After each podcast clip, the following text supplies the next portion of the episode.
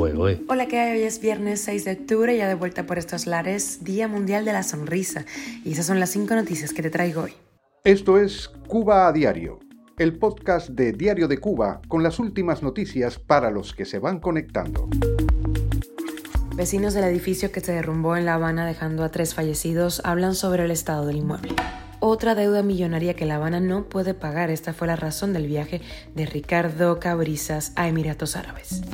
Y lamentablemente la violencia machista ha matado a otras dos mujeres en Cuba y ya son 62 los feminicidios en lo que va de año. Un busto del Che Guevara es removido en El Salvador y los partidarios de La Habana estallaron en críticas. Tres adultos y tres niños llevan 12 años viviendo en una casa que los está matando. Te contamos los detalles. Esto es Cuba a Diario, el podcast noticioso de Diario de Cuba. Vecinos del edificio multifamiliar que se derrumbó el martes en la noche en La Habana Vieja, en donde murieron tres personas, habían alertado ya desde hace meses sobre el peligro que representaba para sus ocupantes. Informaciones de las últimas horas indican que fueron tres y no dos los derrumbes ocurridos dentro del inmueble. Un vecino que prefirió no decir su nombre declaró a Martín Noticias que había advertido varias veces sobre el deterioro de la edificación. Era evidente, dijo, que se iba a caer ese edificio. Soy el que alertó a todo el mundo hace cinco meses que eso se estaba derrumbando, que tenían que salir, dijo el hombre. Pedro Oscar Godínez, un residente en La Habana Vieja, describió a Martín Noticias el marcado deterioro de las edificaciones, algo que preocupa a las personas que, como él, residen en un municipio que se está cayendo. Su edificio mismamente está declarado en estado potencial de derrumbe y a pesar de que las gestiones de Oscar para que lo reparen lleva pues, meses ahí de, de trabajo, de hablar con las autoridades, no ha conseguido nada. Cuba a diario. Y otra deuda la visa que el gobierno cubano no podrá pagar. Esta semana Ricardo Cabrizas, viceprimer ministro y titular de Comercio Exterior e Inversión Extranjera de Cuba, viajó a Emiratos Árabes Unidos a renegociar las condiciones y el tiempo de evolución de 55 millones de dólares, un montón de ceros ahí, que esa nación prestó al gobierno cubano para un concentrador de red solar.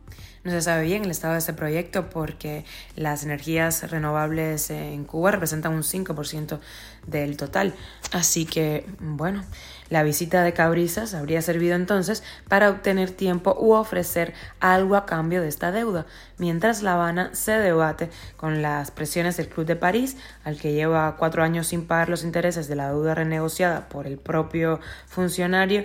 En el año 2015, Moscú, que extendió el plazo de pago hasta el 2040, aliados con, por ejemplo, Argentina, Brasil, más un juicio en Londres en donde los acreedores le reclaman a La Habana una deuda millonaria. Esto solo pudiera ser la punta del iceberg de lo que La Habana debe.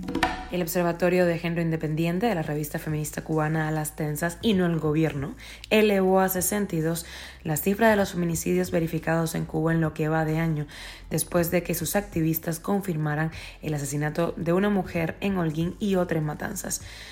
Las fallecidas son Nectali Aguirre Leiva, 30 años y madre de cuatro hijos, y Olaida Casanova González.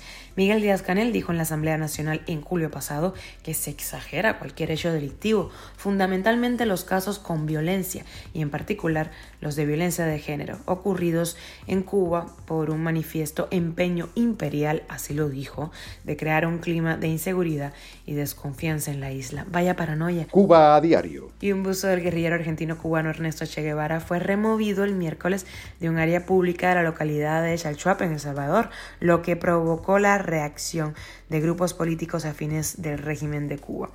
De acuerdo con el diario mexicano Excelsior, el alcalde de Chalchuapa, Jorge Morán, afín al partido político del presidente Nayib Bukele, ordenó eliminar esa estatua.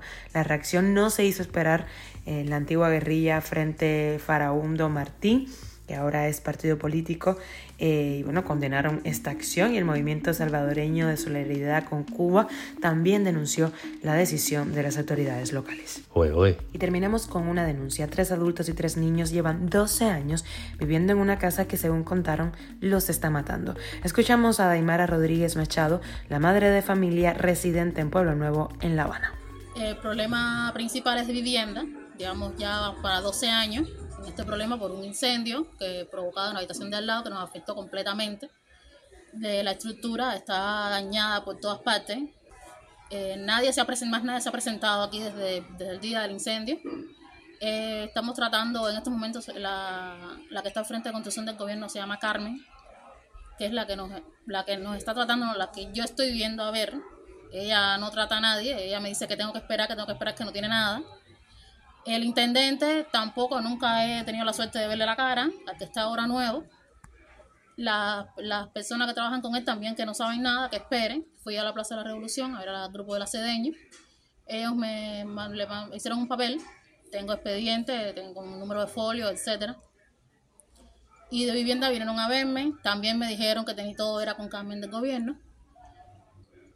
Tengo por asistencia social también me atienden, pero nadie sabe nada, nadie hace nada, nadie le importa. Esto es Cuba a Diario, el podcast noticioso de Diario de Cuba, dirigido por Wendy Lascano y producido por Raiza Fernández. Muchísimas gracias por hacernos parte de tu rutina. Yo soy Wendy Lascano. Desde la parte técnica, haciendo la magia, está Raiza Fernández. Y bueno, te recuerdo que estamos contigo de lunes a viernes, siempre en Spotify, Apple Podcast, Google Podcast, Telegram y síguenos en redes sociales.